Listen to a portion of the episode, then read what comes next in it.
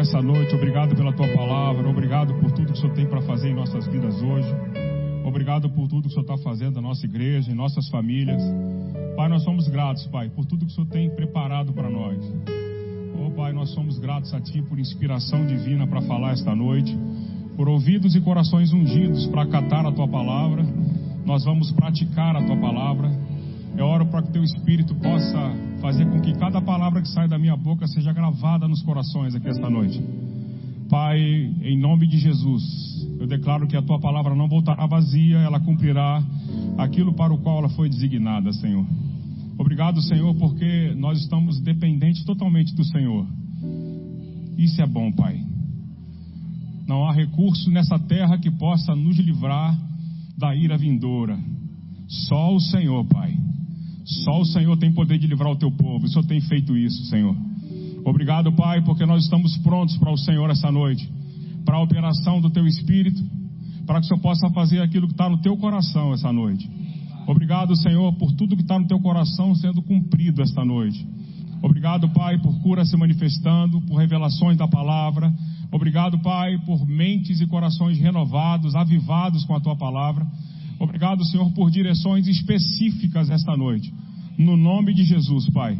Oh, aleluia. Louvado seja o teu nome. Amém, irmãos? Quantos estão felizes essa noite?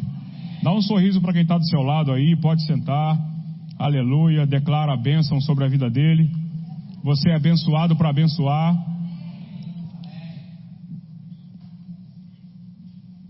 Aleluia. Eu tenho uma palavra no meu coração para compartilhar essa noite eu quero falar. Eu falei um tempo atrás, preguei duas vezes, aqui uma vez em Mesquita, outra, falando no tema Veja-se como Deus se vê, como Deus te vê, para que a gente pudesse nos ver como Deus nos vê. Eu quero falar hoje, veja as coisas como Deus vê.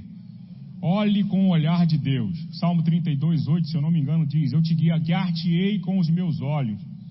Acho que é 32, 8, deixa eu confirmar aqui. A Bíblia literal diz: Instruir-te-ei e ensinar-te-ei o caminho que deve seguir, guiar-te-ei com os meus olhos. Quando você conversa com alguém, eu tenho, eu tenho dificuldade de, de confiar em pessoas que, quando conversam com a gente frente a frente, que não olham nos olhos. Eu gosto de olhar no olho da pessoa. Eu gosto de conversar assim, olhando no olho. Tem gente que conversa, mas conversa olhando para tudo quanto é lado, menos para os seus olhos é, você não consegue desvendar o que está pensando aquele coração, o que passa naquele coração. Então eu gosto de conversar olhando nos olhos das pessoas, para saber o que ela está entendendo a meu respeito e quero que ela olhe para mim também. Então Deus está falando aqui, ensinar-te-ei, e ele fala, guiar-te-ei com os meus olhos. Para você ser guiado pelos olhos, você tem que estar tá perto, tem que estar tá próximo ao Senhor.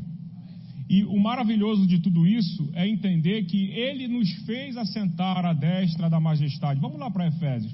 Vamos começar por aqui. Efésios capítulo 1. Olha o que diz a Bíblia. Falando de proximidade, de estar próximo. Partiu dele a ideia de nos chamar para perto. Não é verdade? A ideia foi de Deus. Ele enviou Jesus para te aproximar dele.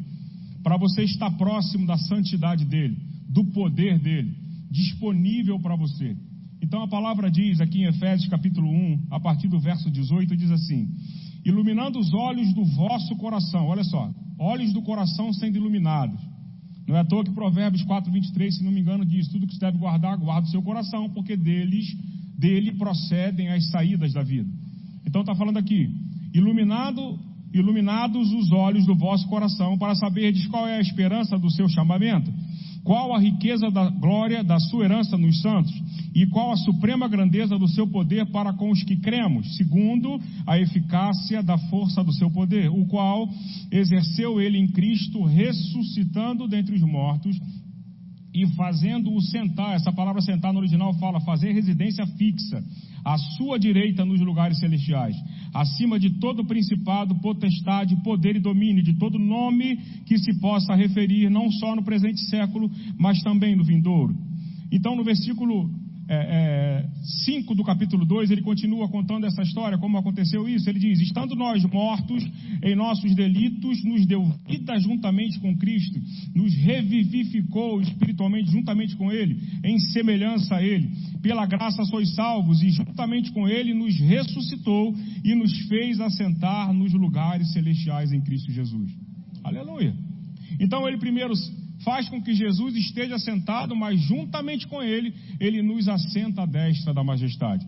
Eu lembro de uma mensagem pregada pelo pastor José Roberto lá em Mesquita, que ele dizia que numa luta a posição é tudo. Ele falava justamente desse texto.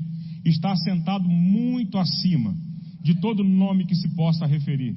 Qual nome você tem pensado aí? Falta, dificuldade, doença, dor, problema na família, no casamento, qual é o nome que você tem? A palavra diz que você está acima, assentado com ele, muito acima, é a palavra aqui no original, no capítulo 1, muito acima. Você está em residência fixa, muito acima, sentado, muito acima de todo o problema que você possa pensar ou imaginar. Aleluia. Então, essa posição de proximidade, em primeiro lugar, nos faz agora ser guiado pelos olhos dele. Se eu entendo que eu sou guiado pelos olhos dele, então eu entendo que agora eu tenho a capacidade de ver as coisas como ele vê. Aleluia. Rodrigo falou aqui na quinta-feira que ele pregou que Deus olha para a falta e não vê a falta, ele vê a provisão. Deus olha para Jesus, olha para a doença e vê na, na, expectativa dele, na perspectiva de céu que ele vive e nós vivemos com ele, e ele visualiza a falta e não vê falta. Aleluia. Dois amém. Vai melhorar um pouquinho. Mas ele diz que ele, ah, Rodrigo disse que ele olhava para a doença e via saúde. Se na posição que ele se encontra, nós estamos juntos com eles, e se ele olha para a falta e vê provisão, por que, que eu tenho que ver falta? Eu vou repetir, para que ver se aumenta um pouco mais a expectativa na palavra. Se eu estou, se nós estamos assentados na mesma posição dele, Aleluia. Eu lembro da primeira vez que eu fui no, no, Pão de Açúcar. Quem já foi no Pão de Açúcar? Aqui no Rio de Janeiro. A vista de lá é algo maravilhoso. Você consegue ver os bairros praticamente de todo o Rio de Janeiro, de toda a cidade. É difícil de definir onde é onde. Você fica imaginando, ah, ali é não sei o que, ali. Você lembra do Maracanã, que de repente dá para ver o Cristo, não sei o que e tal. Você consegue ver algumas coisas dali, você consegue definir. Mas a sua visão é maravilhosa. Existem alguns lugares no mundo que você vai tão alto que a sua visão é perfeita. Agora imagine assentado à destra da majestade. Eu olho para a dificuldade, eu não vejo a dificuldade.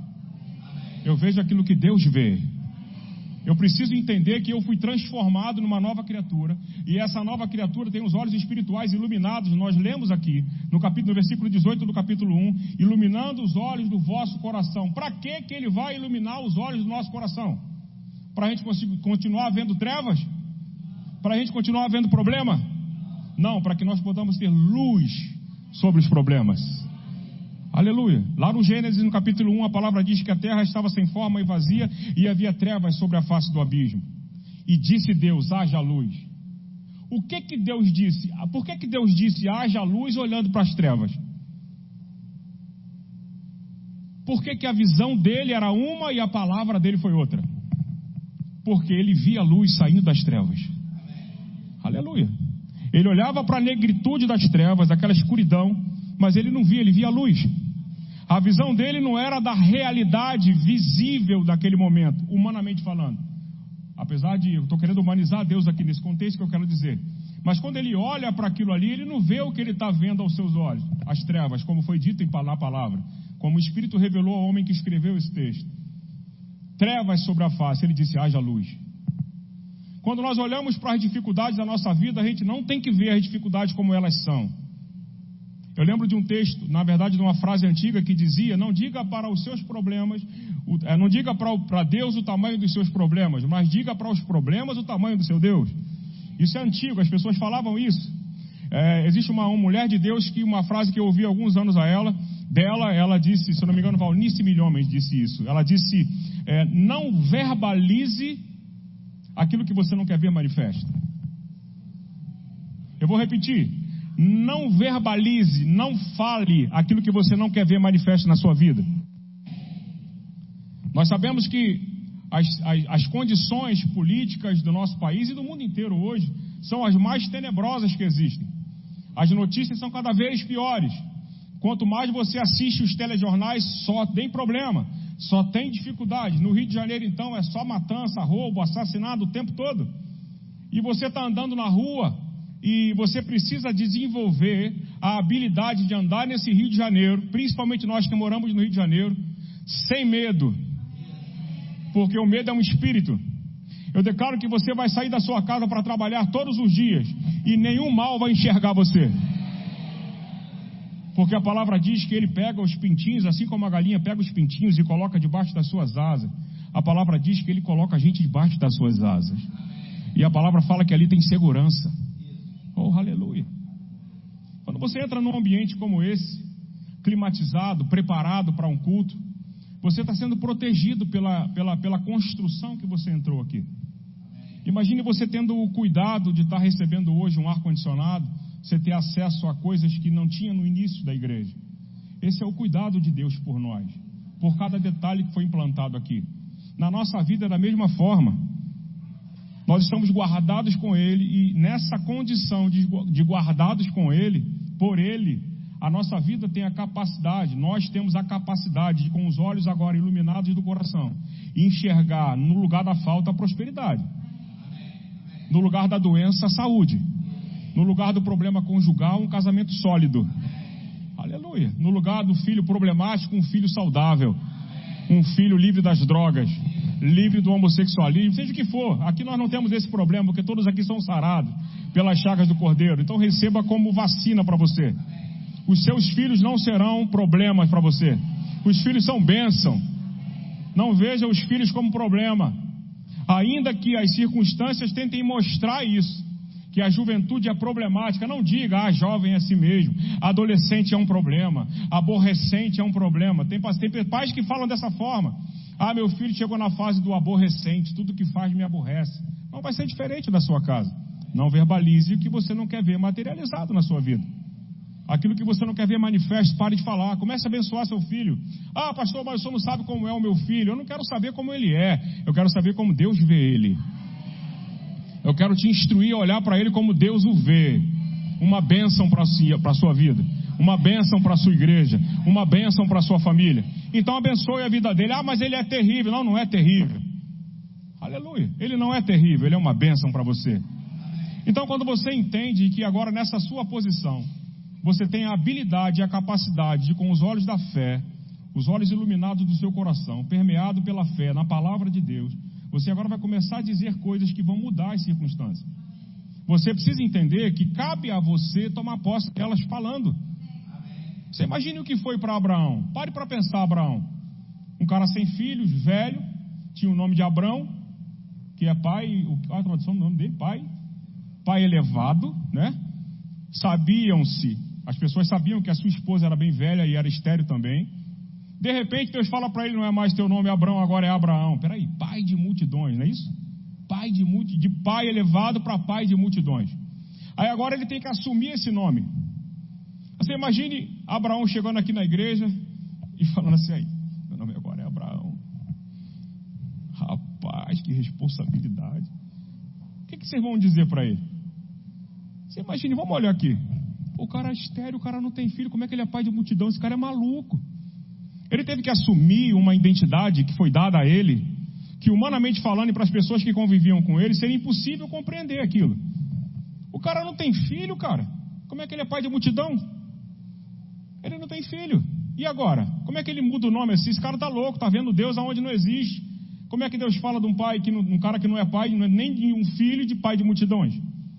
Aí Deus começa a mudar ele, olha para a areia, olha para as estrelas, começa a mudar o pensamento dele porque ele deve ter ouvido muita conversa. Eu cortei o cabelo num lugar esses dias que me deixaram igual um maluquinho, cabelo baixinho. Todo mundo falou, me riu da minha cara. Você imagina se eu chegasse aqui dizendo que meu nome de Abraão mudou para Abraão. Como é que seria a pilha? Você imagina? Imagina naquela condição de Abraão. Só o cabelo que cortaram começaram a falar, tem alguma coisa diferente nele, vai ter igual um maluquinho. O cara passou a máquina no meu cabelo. Quando eu vi, já tinha passado a primeira, já era, deixei passar. Agora tu imagina Abraão, como é que seria a pilha? Eu sei que tem uns mestres aqui que seriam especialistas em inventar um monte de apelido. Não é não, meu irmão? Nem citei o nome para nunca aguentar. Mas é a verdade. Agora ele assume essa identidade e começa a desenvolver. Eu vou olhar para as estrelas, vai ser assim. Assim será. Eu vou olhar para a areia do mar, assim será. Mas está todo mundo dizendo que não é assim. Mas assim Deus disse: vai ser assim, vai ser assim. Vai ser assim, vai ser assim. Aleluia. Ele começa a andar e olhando para a areia, rapaz, olha, vai ser assim. Vai ser assim. A areia começa a entrar nos pés dele, vai ser assim. Aí chega a noite, ele senta e olha para cima, vai ser assim. Assim será, assim será, assim será, assim será. Isso começa a mudar ele por dentro. A partir daí ele já se vê pai de multidões. E agora? Deus olha para Davi, um jovem que está lá na, atrás das malhadas do seu pai. Deus já tinha levantado um rei em Israel, e depois Deus fala para Samuel, se eu não me engano, 1 ou 2 Samuel 16, isso acontece. 1 Samuel capítulo 16. Ele diz assim, olha o meu corretor ortográfico ali. Eu falo, ele fala, é um, é dois, é assim. Mas é assim, irmão. Aí Deus fala para Samuel: vai lá, unge aquele camarada, porque eu me provi de um rei. Mas Davi, nem o óleo na cabeça ele tinha recebido ainda, Deus já via ele como rei. Aí você imagina, poxa, mas Deus sabe da minha situação, Deus já te vê próspero, Deus já te vê saudável, Deus já te vê sarado, Deus já te vê abençoado, Deus já te vê mudando situações. Por causa dessa sua nova natureza, quando você entra num ambiente do seu trabalho, ou onde você entra, qualquer lugar durante o dia que você passa, você começa a ver a atmosfera do ambiente mudar por sua presença, por sua causa. Porque quando a arca da aliança era conduzida no meio do povo de Israel, na batalha o povo vencia. Quando o povo estava batalhando e não tinha arca junto, mandavam buscar a arca, quando a arca vinha, a vitória chegava. A arca representava a presença de Deus no meio do povo.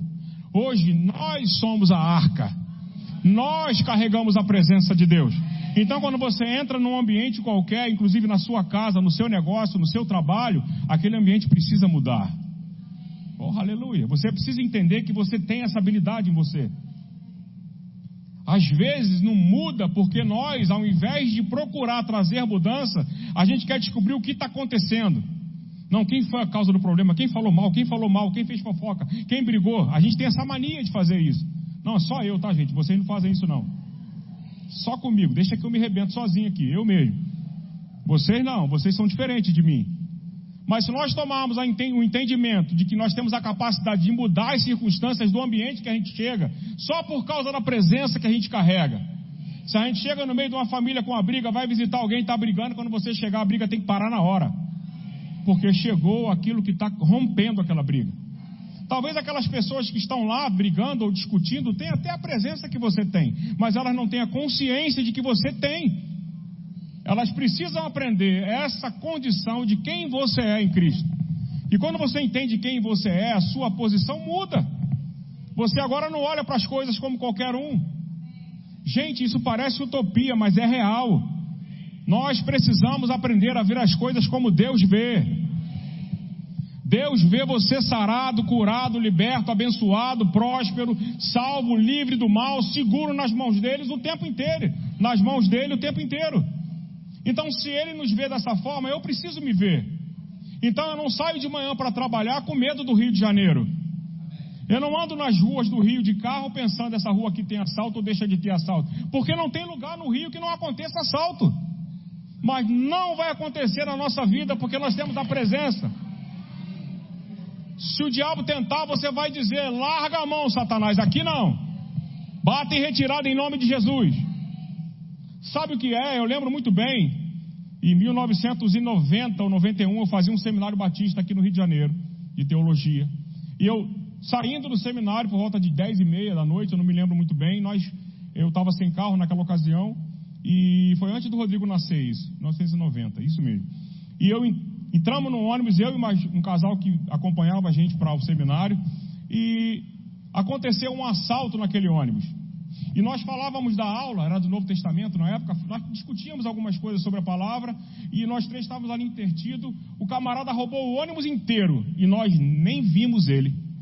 E ele também não nos viu.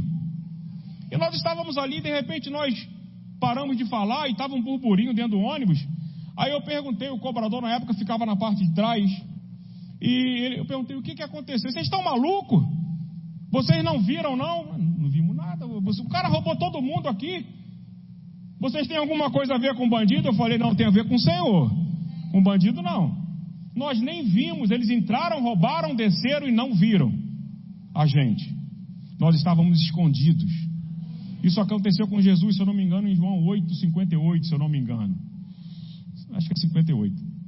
A multidão o oprimia, o apertava. A Bíblia diz que ele ocultou-se e saiu e ninguém viu ele sair. No meio da multidão, como é que você passa sem ninguém te ver? Ninguém enxergou ele.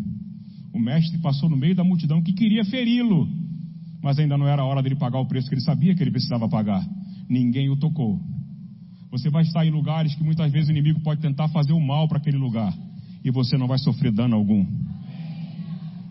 Eu não sei se é cristã, mas essa semana aconteceu um acidente no centro da cidade com um VLT e um ônibus que passava na rua Marechal Floriano. Quem viu isso na televisão? Eu ouvi um testemunho de uma jovem, eu não sei se ela é cristã, mas deve ser, ela deu graças a Deus pelo livramento. Ela disse que ela estava no lugar onde bateu o VLT e ela não se machucou. Só ficou assustada, muito assustada, muito nervosa. Ela deu entrevista, eu vi isso pela manhã bem cedo ela dando entrevista e dizendo que foi um livramento de Deus na vida dela. Deve ser cristã, se não fosse, converteu naquele dia. Porque o carro bateu, o VLT bateu onde ela estava e um monte de gente se machucou, menos ela. É isso que Deus faz. Mil cairão ao nosso lado, dez mil à nossa direita. Nós não seremos atingidos. Agora, tenho que ter o um entendimento desses olhos iluminados para enxergar isso. A Bíblia diz que o avisado vê o mal e esconde-se. O simples passa e sofre a pena. Você vai estar em determinados lugares e você vai ver o que ninguém está vendo. Olhos para ver e ouvidos para ouvir. Você vai ouvir direções e vai sair de um ambiente e de repente aquele ambiente vai ter algum dano. Você vai ser guiado para sair daquele lugar.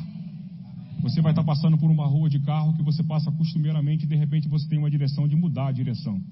E você sai, poxa, mas eu vou dar mais volta, mas eu vou por aqui, eu vou seguir. E quando você depois fica sabendo que naquela rua aconteceu um tiroteio, alguma coisa aconteceu, e você foi livre daquele mal. Então você precisa entender essa visão, precisa entender o que você tem por dentro de você. Gente, a gente é muito mais forte por dentro do que por fora. Isso é sério. Isso não é só uma frase dita no rema, não. A gente é muito maior por dentro do que por fora. Porque o que está em contato com o Espírito Santo não é o meu corpo, é o meu espírito. Então eu tenho muito mais informação, muito mais conhecimento no meu espírito do que na minha mente. Se eu entendo esse, essa, essa, esse, essa união, essa, essa sintonia do Espírito Santo com o meu espírito, eu vou começar a prestar mais atenção por dentro para ter as direções certas, para fazer aquilo que tem que ser feito, para andar da forma que eu tenho que andar, para praticar a palavra da forma que tem que ser praticada. Não é o que eu acho, é o que a palavra diz. Não é o que eu entendo, é o que a palavra diz. É assim que funciona. Tá cheio de gente entendendo tudo da palavra aí e não está entendendo é nada dizendo um monte de besteira, enquanto a palavra fala outra coisa, as pessoas estão dizendo isso. Está pensando o quê? Doença é para dar na gente mesmo? Não é para dar na gente, porque a nossa Jesus levou dois mil anos atrás. Agora, circunstâncias podem vir, o mal pode vir contra nós, porque o Deuteronômio diz isso. O inimigo vai vir contra você por um caminho, mas por sete caminhos ele fugirá de você. Agora, pode vir, sintoma pode vir, problema pode vir, pode vir o que vier. A gente canta isso aí, né? Não é assim que funciona? Pode vir o que vier. Agora que não seja só da boca para fora, pode vir o que vier, a gente está firme, meu irmão. A gente está firme, como o pastor Márcio sempre já disse aqui, testemunhando, que ele entrou curado naquele hospital e saiu de lá curado. Aí quem ouve isso vai falar assim: isso é loucura, o cara quase morreu. Não, mas ele disse que entrou curado porque ele estava crendo nisso, entrou curado e saiu curado.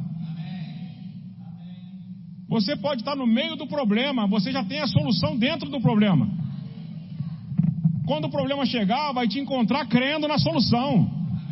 Porque você está com os olhos iluminados para enxergar a verdade da coisa. Eu já ouvi alguém dizendo que o diabo é um gatinho com microfone na mão, fazendo barulho só. Ele não é um leão. Como um leão. Agora nós temos o leão da tribo de Judá dentro de nós, através do Espírito Santo. E esse leão vai fazer você rugir, abrir a sua boca e de rugir mesmo. Declarar a verdade. A palavra diz assim, ponto final. Mas eu não estou vivendo. Não importa, você vai viver. Não é o agora que dita o seu futuro, não, meu irmão, com relação às circunstâncias. É o agora com relação à sua confissão, mas não às circunstâncias. O que você está vivendo agora não revela quem você é. O que revela quem você é é a posição que você está nesse momento. É a posição que você se encontra nesse momento. Como é que você está? Sentado com ele, muito acima, olhando lá de cima. Você imagina, do alto do pão de açúcar, um traficante com um fuzil dentro da comunidade não vai te fazer dano nenhum. A mesma proteção que você tem no alto do monte, você tem no baixo. O Deus que te leva para o alto, te conduz também no vale. É o Deus que vai te levantar, que vai te aproximar dele, que vai te guiar com os seus olhos, como diz o Salmo 32. Guiar-te-ei com os meus olhos. Olhando nos olhos dele, você vai se ver. Os olhos de Deus são a palavra de Deus. Ele se revela através da palavra. A palavra revela ele. Eu te guiarei com os meus olhos. Olhe para a palavra, veja a solução do seu problema, veja a realidade da sua vida, veja sendo mudado o seu diagnóstico, as suas circunstâncias, a sua conta bancária, as suas dívidas. Aleluia. Veja-se como Deus se vê, mas também veja as coisas como Deus vê. Porque da forma que Ele te vê abençoado, você precisa ver as coisas sendo bênção para você. Sabe, tudo que vem para você não é que todas as coisas contribuem, como já foi ensinado aqui, para o bem daqueles que amam, e todo mal que vem é transformado para o bem. Não é isso, não. Porque circunstâncias vêm, é porque as circunstâncias vêm e te encontram na sua posição. Sabe, eu lembro muito bem de uma propaganda dos mais antigos aqui, vou lembrar. Só eu e o pastor Luciano vai lembrar dessa. Era uma musiquinha que cantava assim. Era uma musiquinha que cantava assim. Não adianta bater. Quem lembra disso? que eu não deixo. Você, a irmã Eliane também se caguetou agora.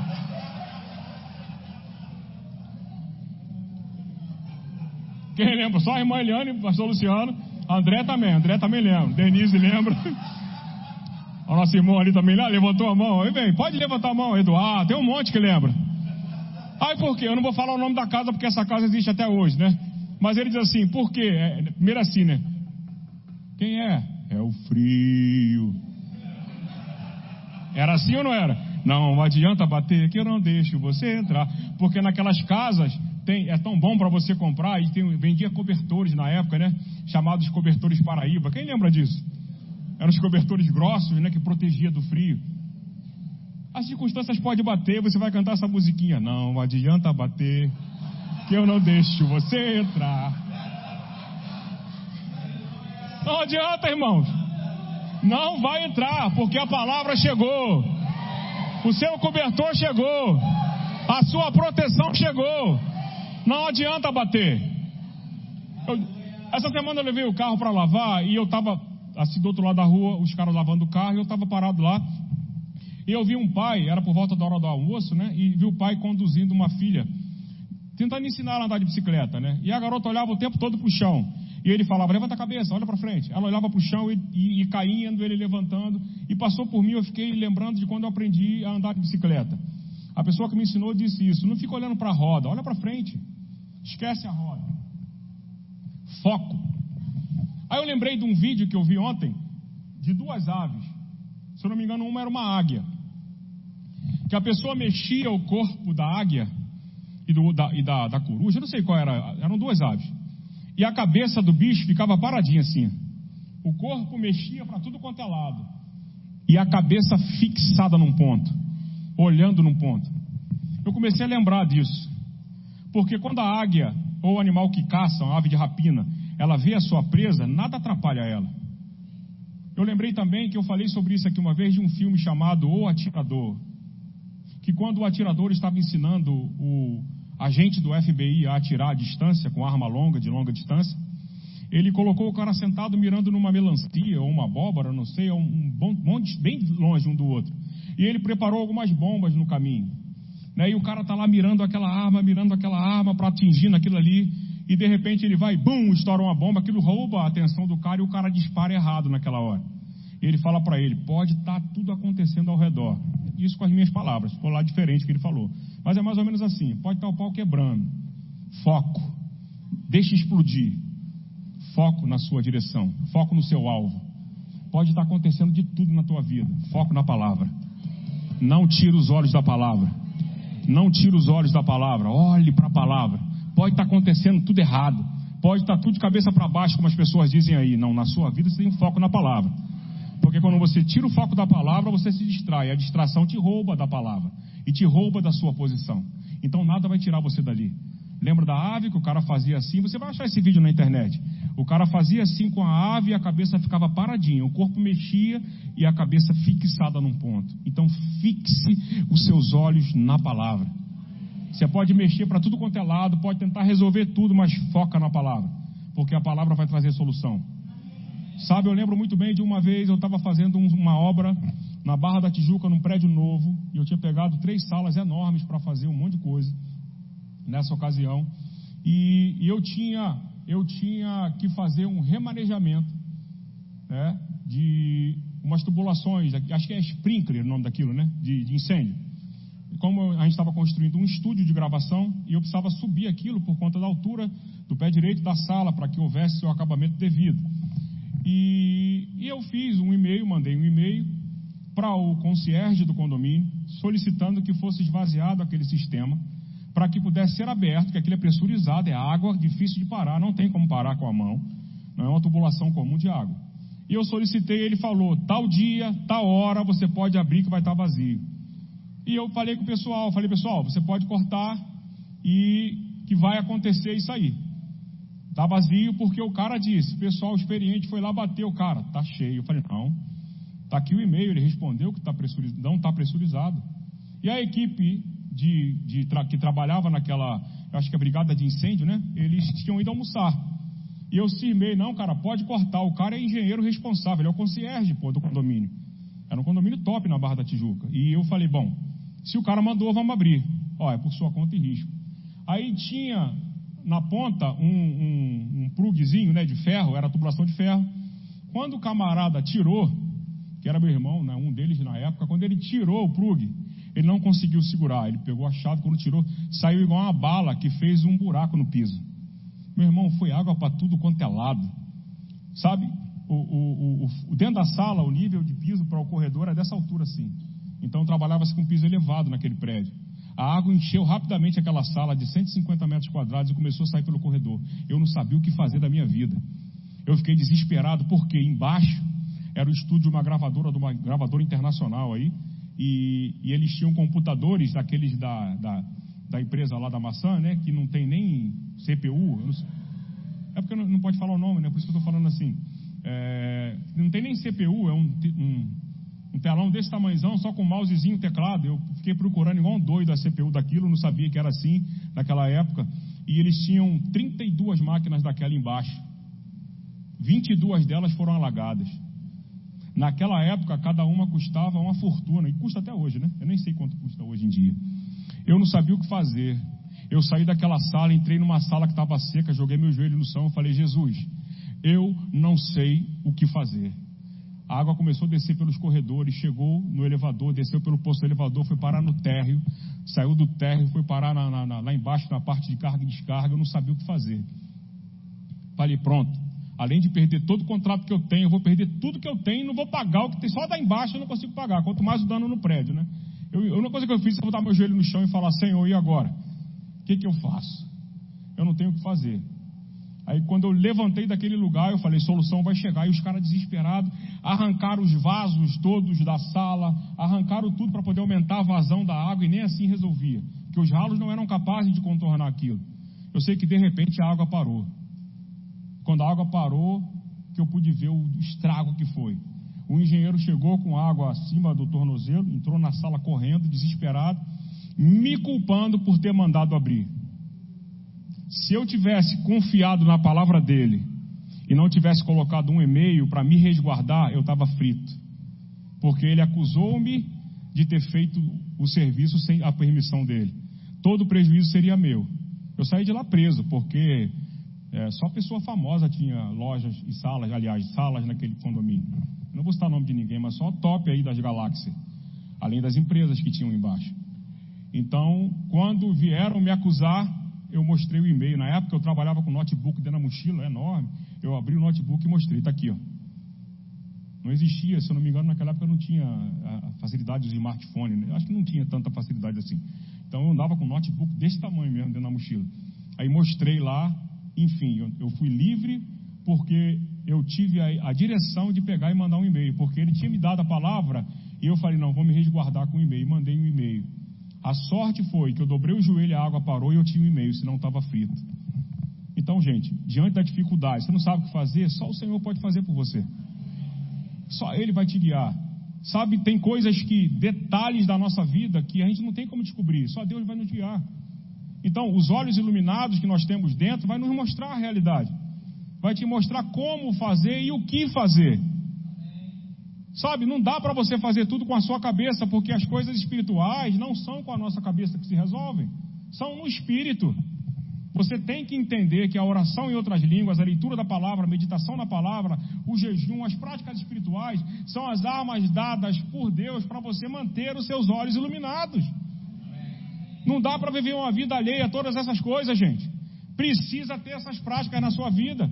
Você tem que ler a Bíblia, tem que meditar na palavra todos os dias, tem que orar ao Senhor, tem que orar em outras línguas, tem que fazer o seu jejum, fazer a sua consagração ao Senhor o tempo todo. Você tem que estar sensível no espírito para entender. Sabe, você não vai ouvir a voz de Deus fazendo tudo da sua maneira, porque os olhos espirituais são iluminados, os seus são limitados. Você não vê do outro lado da parede, mas Deus vê. Você não vê o dia de amanhã, mas Deus vê. E o teu amanhã já está seguro nele, porque ele já está no seu amanhã. Ele está lá amanhã, ele já está no seu amanhã. Quando você acorda, ele já está lá. No final do dia, ele já está lá. Ele já preparou tudo para você. Agora ande nisso. Ande nesse entendimento que a sua posição é estar assentado com ele, assentado à destra da majestade. A destra da majestade representa no poder de Deus, do lado do poder, na destra forte dele. É ali que você está. Então, quando você abre a sua boca para declarar sobre a sua vida, sobre as circunstâncias, sobre qualquer problema que venha contra você, você está se levantando no poder de Deus e colocando Jesus em ação. Quando você fala, Jesus está dando respaldo para aquilo que você fala. Agora, quando você fala só besteira, meu irmão, não adianta. Você só vai colher besteira. Você só fala errado, eu não consigo, eu não posso, eu não sei, eu não tenho, eu não sou. Você só fala coisa errada. Nós somos assim, irmãos. Nós somos pegos o tempo todo falando besteira contra nós mesmos. Ainda que seja de brincadeira. Ainda que seja de brincadeira, a gente fala, estou morrendo de fome, estou morrendo de sede, ai que dor, ai que não sei o que, e faz não sei o que, e para mim tá ruim, porque agora todo mundo que você conversa é tá brabo, tá difícil, tá ruim. Se você deixar, você vai falar a mesma coisa. Tá difícil, tá brabo, tá ruim. Pode estar tá para eles, irmão. Você fica quieto, se você não quer constranger ninguém, fica quieto. Começa a falar dentro de você, para mim está maravilhoso. Pô, rapaz, mas está ruim demais, está ruim, está ruim. Para mim está maravilhoso, glória a Deus. Não constrange a pessoa. Se ela não tem o entendimento que você tem, não precisa falar para afrontar ninguém. Ou então para para ensinar essa pessoa a falar a coisa certa. Sabe, pessoas falam errado o tempo todo. Hoje mesmo levamos uma pessoa para fazer um serviço conosco e o cara só falava: tá brabo, tá ruim, tá brabo, tá ruim, tá brabo, tá ruim o tempo todo. Eu não sabia, eu não via a hora de acabar aquele ir e vir com a gente. Porque você fica pensando e fala a coisa certa. Eu sou abençoado, eu sou próspero, eu sou sarado, eu sou curado e o cara tá ruim, tá ruim, tá ruim, tá ruim. Como é que você fica, irmãos? Você quer ficar longe dessas pessoas, mas você tem que estar lidando com elas, você não vai constrangê-las. São de outras religiões, vão entender a maneira delas e vão falar que tá ruim, tá ruim. Depois que ficou ruim, nunca mais melhorou, irmão. Que depois que inventaram que tá ruim, não tem um para dizer tá bom. Até porque a maioria que fala que tá ruim tá com dinheiro mas fala que tá ruim para tu não pedir alguma coisa. Se eu falar que tá bom, ele vai pedir alguma coisa. Como é que tá? Pô, tá ruim, meu irmão. Depois que inventaram tá ruim, nunca mais melhorou. Tá sempre ruim. Aí tu vê o cara bem, em vez de falar a coisa certa, né? Não, glória a Deus, irmão. Deus está abençoando, a coisa está andando. Ah, não está como eu quero ainda, mas eu vou chegar lá. Deus está me levando para o caminho. Estou entrando numa nova fase agora. Meu negócio vai crescer, vai avançar. Eu vou ter novos clientes, eu vou aumentar meus clientes. Agora eu vou aumentar meu salário. As coisas vão acontecer. Eu vou vender mais. Eu vou produzir mais, porque eu tenho o Espírito Santo. A criação, o poder da criação está dentro de mim. A habilidade sobrenatural vai vir na minha mente. Eu vou construir um negócio novo. Eu vou criar algo que ninguém nunca criou. Eu vou criar aplicativo que ninguém nunca criou. Eu vou fazer coisas que vão gerar uma renda tremenda. Eu vou fazer como o cara lá que criou aquela moeda Ethereum, né? Eu estava vendo a matéria que o cara criou e virou um bilionário da noite para o dia. O cara criou uma, uma, moeda, uma criptomoeda lá chamada, acho que é Ethereum o nome, né? E o cara enriqueceu novinho, gente. Essas ideias têm que estar dentro da nossa igreja, irmãos. Os jovens têm que se preparar para isso, para terem ideias de criarem aplicativos multimilionários. Sabe, situações que está aí para criar. Na verdade, nós, a nossa vida, nós funcionamos como um rádio de verdade. Se levantar a antena, vai captar o sinal. Se você se ligar, irmão, você capta a mensagem. Você vai dizer: Ó oh, amado mestre, captei a vossa mensagem. É assim que funciona, irmãos. É só estar tá ligado com a antena sintonizada no momento certo. Vai vir a direção para abrir um novo negócio. Vai vir a direção para criar alguma coisa nova. Para vender mais. Para abrir um cliente novo. Agora tem que estar tá ligado. Não é só pensando, meu Deus, isso está muito pouco meu salário, está ruim, está ruim, está ruim, eu não ganho nada, está ruim. Vai continuar ruim, irmão. Vai continuar ruim. Então começa a criar essa visão em você, iluminar os olhos do nosso entendimento. O versículo 18 os olhos do vosso coração, iluminados os olhos do vosso coração, para saber. Os olhos são iluminados para você saber de alguma coisa. Está escrito aqui, versículo 18 do capítulo 1 de Efésios. Iluminados os olhos do vosso coração para saberdes. Aleluia. Para que, que os meus olhos são iluminados? Para que eu saiba. É para que eu saiba alguma coisa.